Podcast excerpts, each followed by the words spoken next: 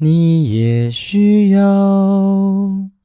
一个相信你的人。各位听众朋友，大家好，欢迎来到电玩店，我是店长迪恩。哇，真的是一直在下雨，好像连续下了好多天了。然后我们汐止这边的天气真的就是一个很糟糕的一个状况。然后每天早上，我就会帮我小孩子挖醒他之后，然后打开窗帘，看到外面都是雾蒙蒙的一片啊，然后可见那种湿气啊，各方面就是很不爽。那再来是我们家的除湿机，每天至少就是一桶到两桶的一个这样除湿的那个量啊，所以就觉得哦，真的是阴雨绵绵。然后虽然说礼拜一啊，本来上班的心情就已经够郁闷了，然后又遇到这样子的一个天气状态，其实我相信应该很多人的心情跟我类似，就是觉得哎，好像没有特别开心，没办法特别开朗起来。好，不过我们还是要换个心情。那我觉得毕竟我们来听节目就是要开心嘛，所以哎，先跟大家分享一些我觉得还蛮酷的一些事情。就是第一个，我上礼拜终于完成了那个。啊、上通下热的一个就是肠镜胃镜的一个检查。那之前我觉得这次稍微经验比较不一样的是说，不像之前一样哦，在那个检查之前这么痛苦了。至少我在前一天晚上没有睡觉睡到发抖。那不过我真的说那个什么，嗯、清肠药确实很难喝，而且我觉得清肠药的名字取得很有趣，它名字叫富利泻。那我就在我脸书上面就说，它根本就是 fully shit，对啊，因为它真的就是让你一个。喝完之后，你会瞬间有一种，就是可能没多久就要有排顺畅的感觉。那不是，我觉得另外一件事情是说，他那个呃清肠药大概在呃凌晨四点你要喝第二剂嘛，然后第二剂那时候基本上已经接近空腹的一个状态，所以当你喝下去的时候，其实蛮，我觉得蛮，我个人觉得有那种蛮强烈的那种呃恶心感啦。那这样这个东西就是他必须说，它就是一个必经的路。那我觉得每几年做一次肠镜胃镜，总是有它的需求性在啦，所以我自己觉得哦。好，终于通过了这一次的考验。那不过这一次我觉得比较另外不一样的地方是在于说，像上一次我记得我去做那个啊肠镜之前呢、他其实在要让你睡觉之前，他会跟你讲说，哎，我们接下来开始要准备进行那个就是麻醉的动作喽。他会跟你讲个话。那这次好像没有，他就叫我咬一个那个做胃镜，好像会咬一个那种类似固齿器还是什么样的东西。然后咬着当然就不舒服嘛，但是我莫名其妙突然就睡着了。好了，当你等你醒来的时候，什么东西都完成了。那我当时觉得说。哎，让自己睡一下觉，好像也不是一件坏事。好，那当然就利用那一天，就是嗯，一方面是因为做完那些肠镜胃镜，因为毕竟你有麻醉嘛，所以你可能没有办法马上的开始去进行很多剧烈的一些运动啊或活动。然后那天我下午啊，因为本来就请假了嘛，所以我想说那就来去看一下刚好最新上映的那个《魔物猎人》的电影。然后只能说，如果没看过的人就不要花钱去看了，真心。建议不要花钱去看，好，因为迪恩之前有说过，第一个，如果我看到烂片，我会有个机制，就是我可能会只很想睡觉。那到当然，我真的如果睡下去，我会代表说这部片是烂片。那我只能说，这部片不止让我想睡觉，甚至让我真的认真啊、在有些关键的时刻起来看到他的一些，嗯，不管是剧情啊，或者是说他的一些动作安排的时候，我真的不知道他在演什么。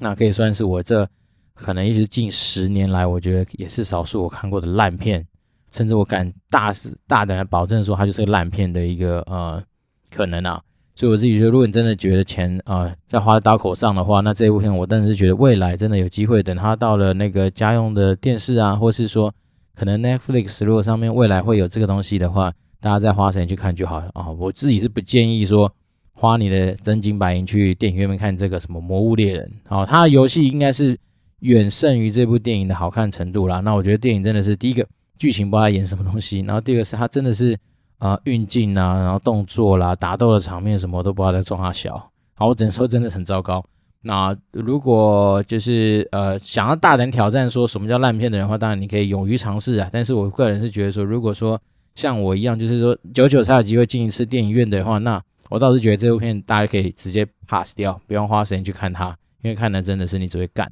那当然，如果你真的有那么多钱想要支持电影的话，台湾很多。今年不错的电影嘛，不管是什么《同学麦娜丝》啊、《孤味》啊、《无声》啊等等，其实都蛮值得我们用新台币去给他们实际上的一些支持跟鼓励啦。那就像是当然啊、呃，如果说你愿意鼓励迪恩的话，也不错。好，因为我最近把我的那个 First Story 的啊赞、助打开了，所以当然如果说你今天就是想要支持一个就是努力在做啊、Podcast 这些，就是实际上关于电玩业的一些所见所闻，甚至迪恩自己人生经验的分享的话。啊，当然很欢迎大家就给我们小额的赞助啊，九九不嫌多，一九九很好，那当然一千九百九十九当然是更好，所以我就是很期待大家持续给我们的鼓励啦。那这只是一个题外话，就是带给大家，就是说，哎，我终于搞定了赞助这件事情，对我来讲是蛮开心的。虽然说我相信，可能很多人没有那种所谓的小额赞助的习惯，好，不过我觉得，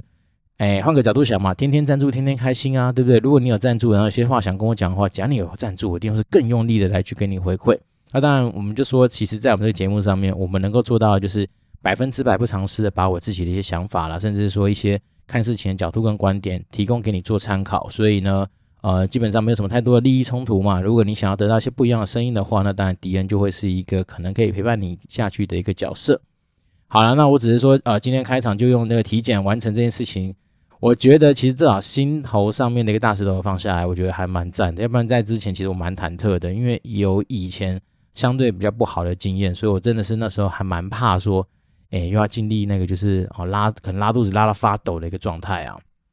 对，那当然就是说。他整个做完之后，哦，中间有比较痛苦的过程，就是说，因为我们早上在七点半就报到，但是他整个程进胃镜，他是安排在中午十二点，那你可能在前一天晚上你就已经空腹了嘛，所以基本上你会历经一个很长时间你没办法喝水跟吃东西的一个状态，然后那个时候确实是稍微辛苦了一点，好，不过其实也很快了，一下就是过去了，没多久的时间。好，那今天这一集的主题，我们就来环绕在说，这可能跟我们之前有几集的一些内容也多少有点相关，是讲有关电竞选手的故事。那今天这个呃，我们就直接从新闻来直接做开头。他的新闻是今天我在巴哈姆特上面看到的。他讲说，目前一个世界上最年轻的电竞选手哦，就是美国战队 Team 33签下了一个八岁的啊要塞英雄的选手。好，那大家看到这这个新闻，我觉得，呜，八岁，我就回想起来说，我那个八岁到底在干嘛？那我觉得这篇新闻它的大意大概就是告诉你说。啊、，Fortnite 就是要塞英雄这个游戏，它的电竞战队签下了一个叫做约瑟夫 （Joseph） 呃迪恩，诶，跟我一样，迪恩的一个呃八岁的算是一个人才或是天天才儿童啦。他提供给他大概价值五千块美金左右的呃电竞的一些非常高级的电竞设备，然后再来就是加上一个大概三万三千块美金的签约金。好，那这个新闻大致上就讲这样。那当然那个小神童就很开心，就说耶，我终于就是可以认真玩这游戏了。好，那当然。我这时候我觉得这个新闻它其实篇幅不长，但是反而有趣的反而是底下很多啊、玩家给予这个新闻的留言，那我就花了时间稍微快速扫了一下，那不外乎就几件事情。第一件事情是呃有蛮大部分人会担心说，啊呀，电竞选手这么早就已经确认你要当电竞选手，那会不会因此而荒废了你的可能学科啊，或是说你本职学能上面所需要去努力的地方？好，所以很多人就会担心说。啊，会不会说这小孩子到了某个年纪之后，然后假设从电竞选手退役了，那他接下来人生怎么办？好，因为可能少了一技之长，甚至说可能因为你必须要花比别人更多的时间在电竞这件事情的练习上面啊，或者说努力上面，那有可能你在学业上面也许就会真的落后别人很多。好，这是第一派的说法。那第二派当然也有人是说，那人家小朋友就一下就拿了一百多快一百万左右的一些东西嘛，那你们都拿不到这些东西，卢蛇那边可靠北什么东西，对不对？那有些人说不要那么酸。好，那当然还有一些人提到说，诶，这个东西其实它的价值性搞不好根本不在这个小孩子本身，而是在于是说，也许他想要炒作那个所谓的公关的一些啊曝光量，或是说引起的一些社群讨论的话题，可能更远高于说这个小孩子本身他被签到进电竞战队。好，那就我自己的看法来说啊，我觉得有几件事情可以蛮值得，真的是因为身为为人父嘛，好，那我那时候也在问我自己这个问题，说如果今天我小孩子假设八九岁，好，那个年纪。然后真的就被电竞战队给相中的话，那我会怎么样来去跟他做一些讨论？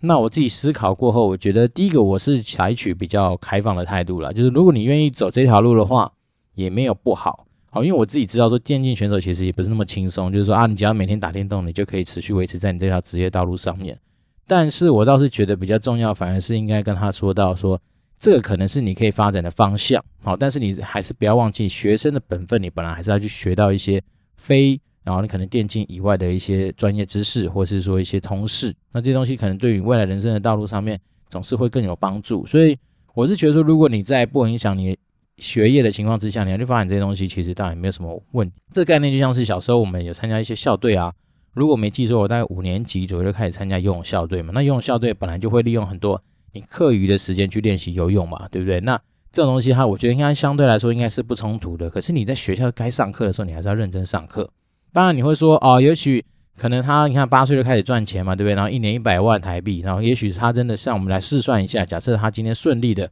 好，可以做到个二十五岁，好，二十五减十减八在十七嘛，十七年的时间，那平均每年假设都是一百万，那他大概就可以累积一千七百万，好，投入这个职场上面的一个开始，好，因为我们以二十五岁来算的话，就当然，呃，以台湾正常男性来说，如果你然后可能研究所毕业，然后当个兵出来，大概就二十五岁嘛，如果以这样的角度来看的话，你看他当时候假设就一样到二十五岁开始去找寻我们所谓的正常的工作，就是一般人的工作的话。对啊，他确实就是在这一千多万比你还要高的一个条基础来去投入这个职场。那当然，如果说他更能够又拥有一些，比如说很很正确的一些理财观念啊，可能要听股癌啊，然后累积一些更好的一些理财知识，他可能很小的时候他就可以开始做这些正确的投资。那我们也都知道嘛，当你今天时间复利的威力是开始爆发的情况之下，搞不好同样都是二十五岁的人，你说他也许没有本职学能。太好，但是他可能拥有资金，搞不好早就吊打过你一切，对不对？那那也许他可以选择路，也许不是帮你要打工，然后他可能就可以从事说更多一些他，比如说啊自己创业啦，或或是自己开个店啊等等一些相对来说比较保守稳健的一些做法，这也是有可能的。好，但是我倒是觉得说，如果可以的话啦，我会建议我自己的小孩子说，你可以去发展，没有错。好，但是我自己私心的还是觉得说。我们不可以当一个只会打电动的一个人嘛？当然，你还是要把一些呃基础的生活知识啊，哪怕是一些常识啊，甚至一些通识的东西，要能够有效果的累积起来。然后再来是，我一直觉得对我小孩子而言呢、我我常跟很多人聊，甚至跟我老婆聊，我就说我们两个其实想法就是很像。我们只希望说小孩子啊，我们不求说他在什么国文啊、数学、物理、化学上面有多惊人的一些表现，但是英文这件事情对我们来讲，就会是他一个。不管怎么样，不得不哦，说必须要学下来的一个哦，我们讲说技能也好，对，那这个东西是没得选择的。你不要跟我说什么啊，我就是英文不行，我就是不喜欢这个东西。No，对我们来讲，其实现在就是一个国际村哦，甚至是就是一个世界跟世界为伍的一个状态嘛。所以我讲真的，就是英文这件事情，不管你喜欢不喜欢，你喜欢当然最好哦。就算你不喜欢，No，它就像是你在学台语一样，我们就是希望你能够把它变成是一个非常自然的一个。啊，你所拥有的一个语言的一个技能，对，那当然我就觉得说，如果说回到我们刚刚说的嘛，假设他今天真的想往电竞发展，我真的觉得没有不行，但是至少一些基本东西要环扣住。好，那但这是我觉得相对而言，如果说他今天能够进到的是一些欧美的一些战队的话，就我们自己在业界所知道，其实欧美也蛮多电竞战队，他们在训练选手上面相对来说是比较有呃方式，然后比较有纪律，甚至是比较有组织的方式再去进行这样这样的训练。然后，毕竟他们把每一个人就当成是他们一个资源嘛，所以一样，就像是你今天看 NBA 球员在训练的过程，他一定不会说啊放给你们随便打，可能从你的啊生活作息啦、好营养啦等等各方面，他的其实都有专人在帮你照顾。那我相信欧美好像蛮多战队对于选手的一个养成跟训练，他其实是有他一套比较完整的系统在做这样的作业。所以说，如果说真的可以的话，我觉得在欧美的战队的情况下，早提早去接触到这些东西。甚至是就是，也许是提早接触到你未来可能职场会面临到的事情，这倒是没有。但如果说你今天啊贸然就告诉我说，哎，台湾某一个队，然后可能又想要跟我签啊，想要赞助，那我个人就会打比较大的折扣。那当然我不是说台湾所有战队都不好，而是说就我们以前有听过一些比较算是可怜啊，甚至可惜的一些例子，就例如说可能有些小朋友啊，也许年纪很轻，然后可能有些战队哈，主打战队的名义的一些不管是组织或者公司，可能他就是。诶，给他几套什么键盘、滑鼠啊，或者看起来比较厉害的一些啊，可能赞助品等等，然后就叫他签一个算是卖身契吧，就把他当成说，哎，你就跟我签约，你就是我的底下的战队选手。那接下来就他打出什么样的成绩等等，他可能就比较没有办法轻易的换到别的地方去发挥。那我觉得这种东西就是相对比较可惜。那我们有听过这些案例的话，我自己觉得，而且我自己觉得啦，台湾蛮多战队在训练所谓的选手上面，似乎他的那种底气啊，或者说他的规划度上面。可能跟欧美甚至韩国的一些战队的，呃，可能设计的训练上面就是有一些不同。好，我们比较比，我记得说啊，像我们上次之前聊过嘛，就是台湾的电竞选手可能比较真的是吃天分。好，那尤其是战队这样，对于他们在一些那种就是啊纪律啊各方面，他比较没像国外这么严谨的情况之下，那当然很多时候我们简单来说就像是放牛吃草嘛，好，让你自生自灭，但是。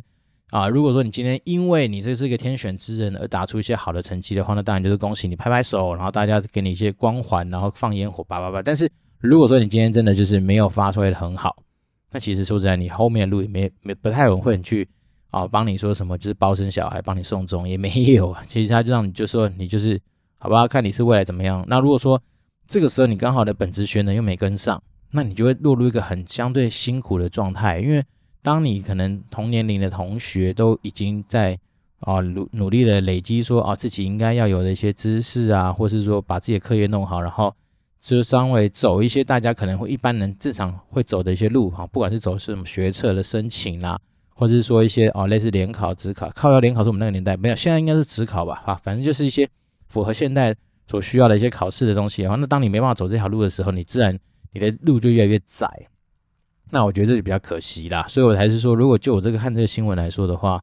呃，我觉得我会跟其他有些网友担心的东西确实是一样，就是说这么早当电竞选手没有不好哈，不过只是说你在得到这个光环的同时，可能还是要去思考一下更长远的未来，因为毕竟以我们现在人的平均寿命来说，台湾人男性大概七十八岁，女生大概八十一岁嘛。所以以这样的数据来看，你就算今天啊职业电竞选手，假设当到二十五岁，好，甚至有些人说，如果可猛一点，可以到三十岁，OK，给你三十岁，好，那接下来还是很长的一段职业的时间，你必须要去做一些规划嘛。那我就会觉得说，嗯，电竞选手可能还是要在同，你就是那么小，已经有机会接触到这个没有错哦。但是我自己觉得，身为小朋友在学习那些啊、新的东西是最适合的一个时间点的时候，当然就大量去。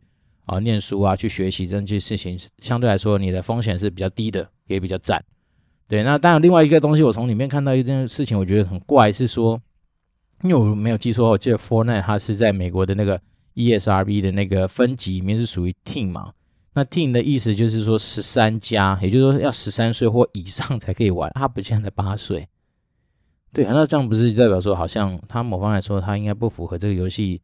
可以玩的年龄吧？对，那这东西难道没有去检讨吗？尤其是我知道，如果没错的话，我记得欧美那些地方不是一直来都蛮注重这种所谓的法规法令的一些执行吗？所以这件事情我倒是觉得有点怪啊。好，那这边帮大家科普一下，就是说，如果你和未来再看到这种美国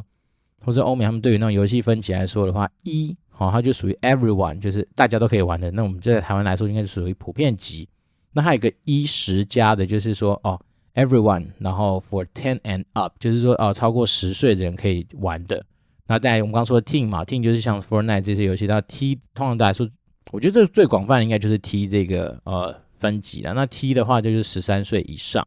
那再来是 M，M 就是 mature，那 M 当然他们通常来定义是十七岁以上，然后最后一个是 A，好，如果看到 A，它通常来说，哎，不只是 A 片 AV，而是说看到 A 通常就会引发。人更多的兴趣，它叫 adults。那 adults 大概就是十八岁以上。那我自己是 很在看这种分级，我觉得很好玩。那十七跟十八岁只差一岁，是有差那么多吗？这个时候我自己是觉得蛮多好奇的啦。但是我就是说，啊、我们回到这件事情上来说，毕竟 Fortnite 是 teen 的嘛。那理论上来说，这小孩子低于十三岁怎么可以玩呢？对不对？而且是你进大剌剌的把他牵进你的战队呢，不就是在说，哦，鼓励这小孩子八岁进来就可以开始狂练习、狂玩，甚至是说他今天。八岁被发现，那代表说他应该也花了不少时间先去练习或游玩嘛，所以搞不好他七岁就开始接触这个游戏。那这样子到底有没有符合呃游戏分级规章的一些范畴？我觉得这倒是蛮有趣的，蛮就是有待商榷的啊。那不管是今天你签他的那个电竞团队哈，或者是说这家游戏公司，甚至是说呃能够让这小孩接触到这个游戏的父母，他会不会有一些相关的一些不管是法律的责任或什么？这我就不太知道。只是我觉得这东西其中藏的一个蛮有趣的 bug。好，那当然，另外一件事情，我还是觉得我也蛮认同，呃，就是有些网友提出来的的的想法，就是说，我觉得这个新闻啊，他去签了这个八岁的小孩子这件事情，他搞不好根本就不是说，哦、很期待这小孩子神童怎么样的发展，因为也许对他来说，他可能对于他们目前的战队来上面来说，可能也不是即战力。但是当然，我觉得有些东西就是你错过这个时间就没了嘛，所以当然。这小孩子才八岁，然后把他签进来，那所产生的那种所谓的呃公关效应，我觉得应该是非常大的。好，毕竟你看，他这是一个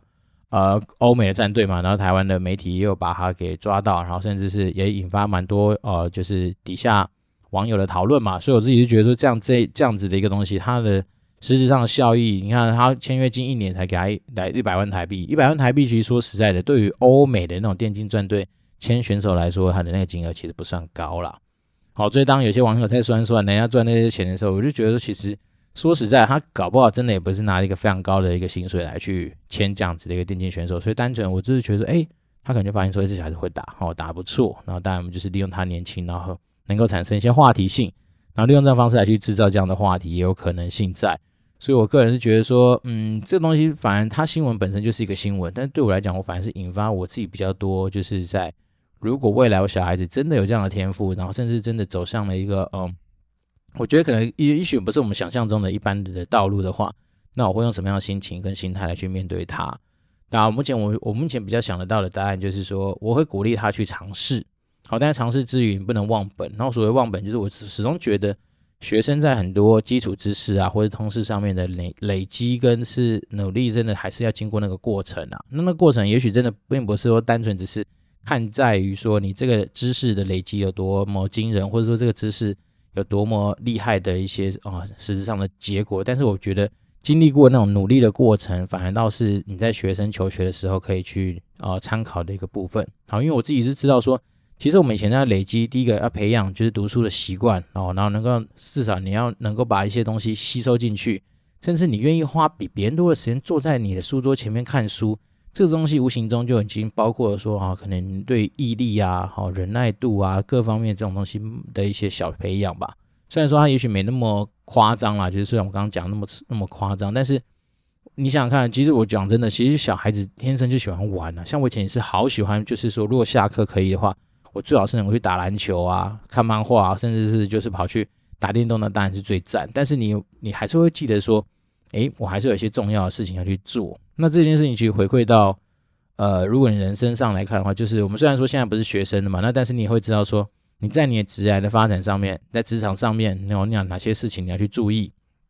对不对？你可能还是必须要说，啊，那能够忍受，比如说可能相对压力比较大的一些工作环境啊，啊，甚至说你有可能说。你必须要去啊解决一些你可能可能没有遇到过的问题啊，甚至说有些问题它就是发生了，好，你以前也没遇到过，那你就是要必须找到一些解决问题的方法嘛。那这些东西它可能伴随的就是你要可能要有些毅力，要有些耐力啊，甚至说你可能要一些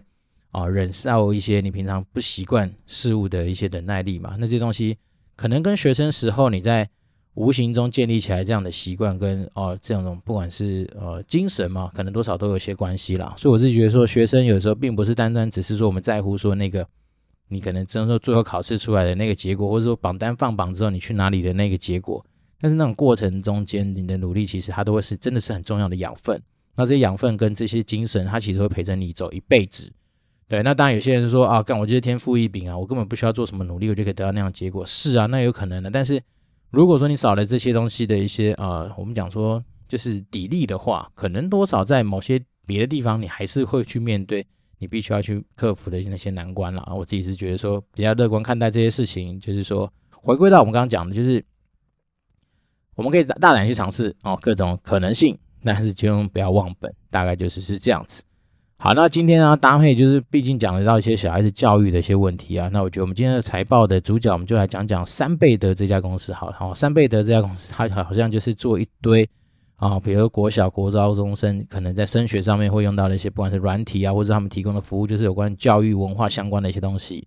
那这一家公司呢，应该是在去年还前年，我有把它，我在自己整理我自己的财报的一些好公司的时候，我把它列入我的观察名单。啊，不过今年就是今天啊，刚好在做这样的节目的时候，就红去找了一下他的一个资料，发现，哎呦，他的体质好像稍微有往下走的一个状况。好，我们一样先下结论，他大概就是个六十分上下左右的公司，所以对我来讲，他就是嗯普通偏上，好，但是我觉得已经不到我觉得好的公司的一个呃范畴了。好，那当然它的毛利率很高嘛，因为毕竟做这种教育事业，它也许很多时候赚的就是一些呃，它但它的成本一定不多嘛。好，虽然毛利率很高，它毛利率从八十三 percent，不过到二零一九年的时候已经降到五十九 percent 了。那五十九 percent 其实还算是高的啦，我觉得对于那种就是毛利率的看法上面来说，五十九 percent 都是不错的。不过它营业利率只剩下十四 percent，也就代表说它的费用率大概将近四十四 percent。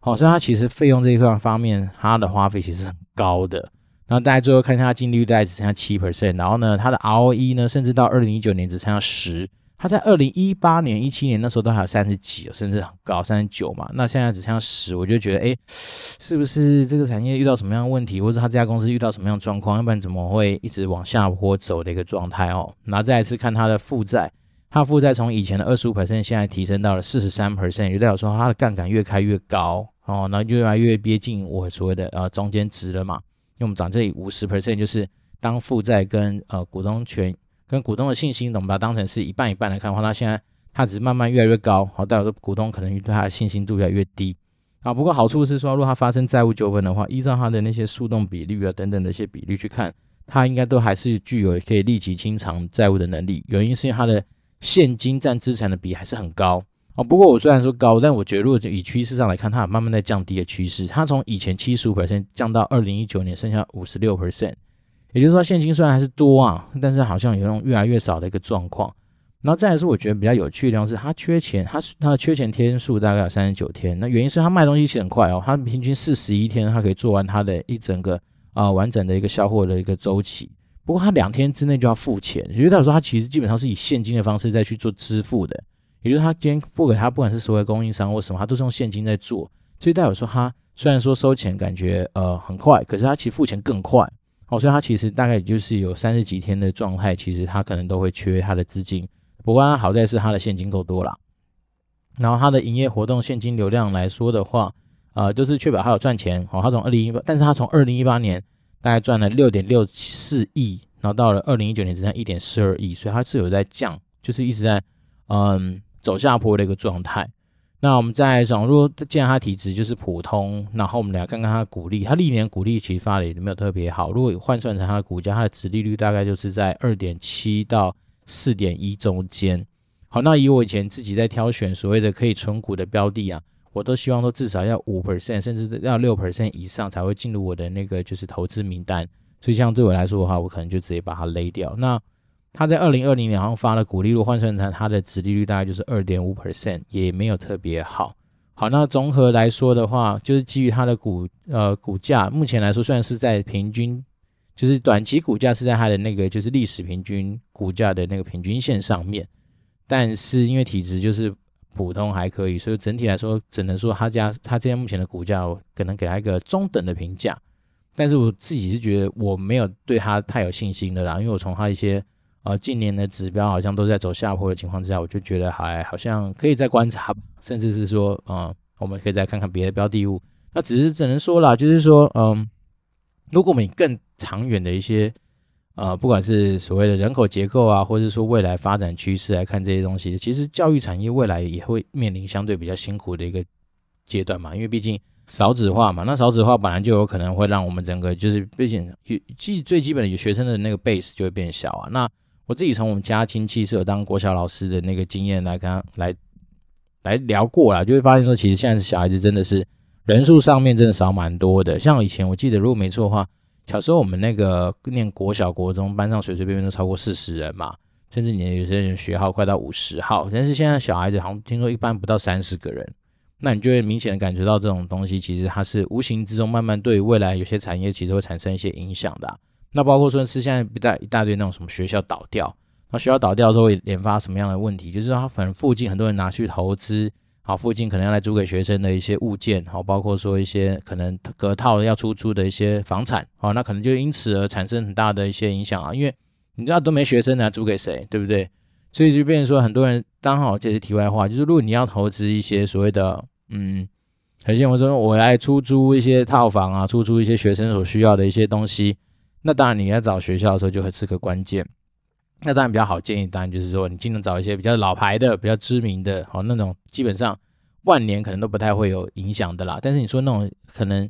呃一些比较学店啊，或者是说一些可能名不见经传的，然后改名改乱七八糟的一些私立的一些学校，我当然就觉得本身风险就会高。好，那当然如果你也买的什么房产的物件就在它附近的话，我只能说真的要自求多福啦。因为很多我知道很多私立的学校，他们其实。都一直在想办法在说哦，我去纳入一些不管什么电竞科系啊，或者是什么一些可能跟一些现在比较新的一些东西，比如 AI 大数据有关的科系，借此想说来吸引更多的学生。但其实换个角度想，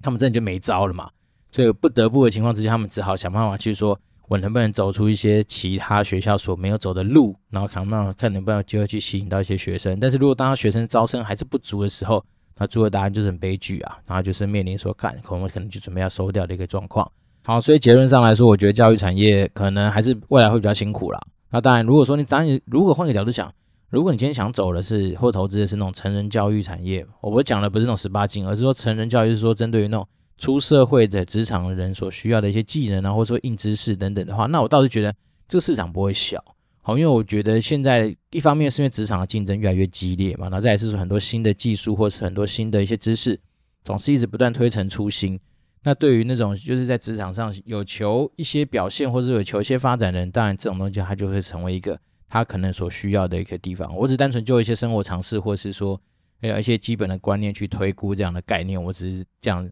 分享给大家我的一些想法。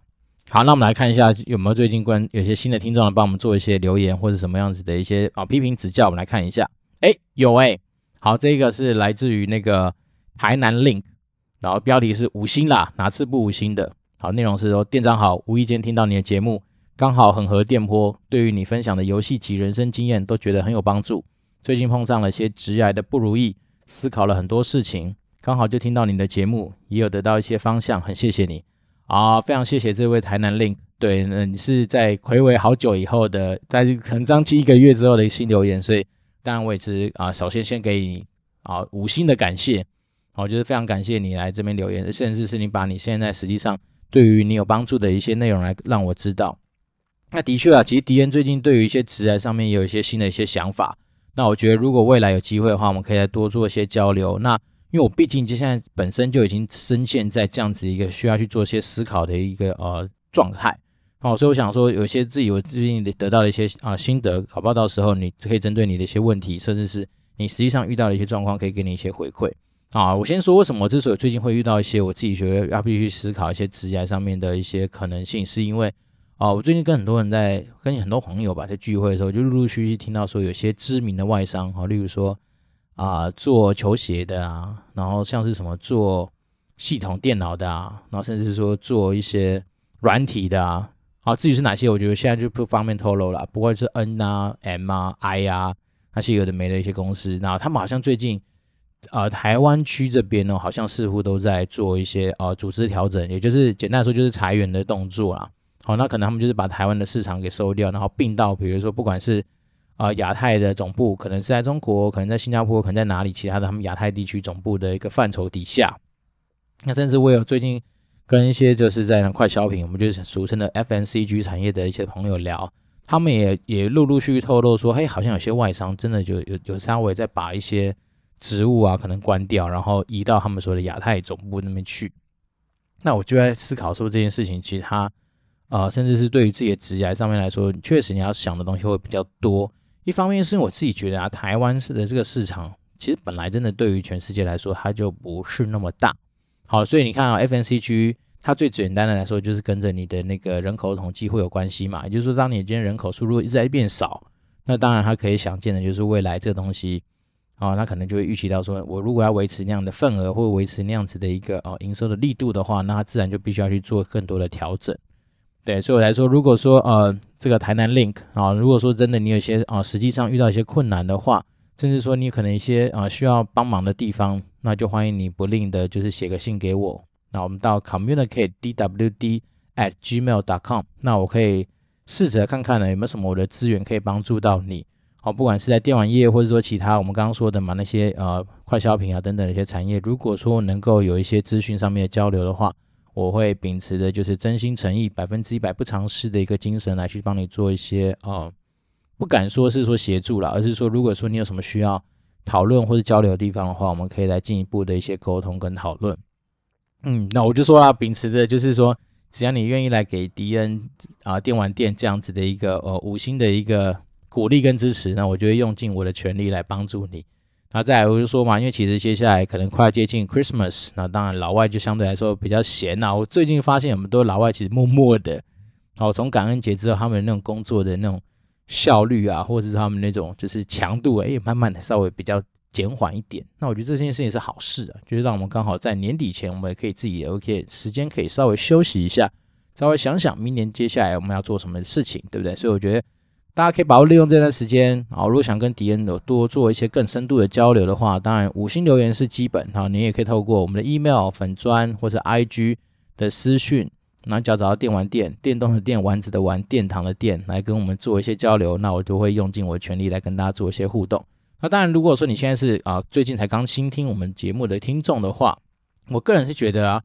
啊，我们的第十一集跟第十二集还蛮值得听的，就是我在讲说。啊、通常我敢说我保证啊，怎么样准备履历或者怎么样准备面试不错，那这样子代表说那些东西都是好的，基本上没什么好争议的，就是你知道那些东西准备至少不会错。好，那你能不能说那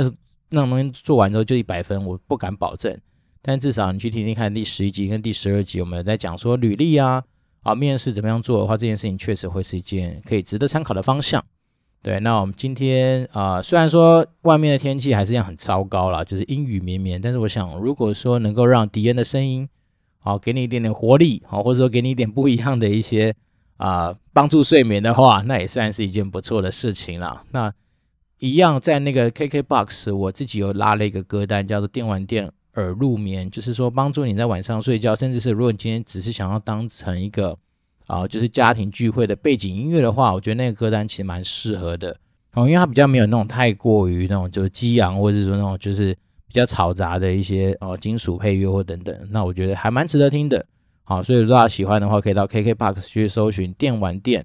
耳入眠，好，那大家应该可以找到那个歌单，那时候歌单是完是我自己做的。那未来当然，如果就会听到一些更适合的一些音乐，我会把它更新进那个歌单里面，然后就希望大家会喜欢。好，那今天讲了蛮多一些有关于就是小孩子的一些想法啦，一些电竞选手的想法啦，只希望说大家对于自己的本业上面都能够更加的专注，然后能够在自己的职业上面找到一个属于自己的一片天空。那我这边是电玩店，我是店长迪恩，那我们就下次见喽，拜拜。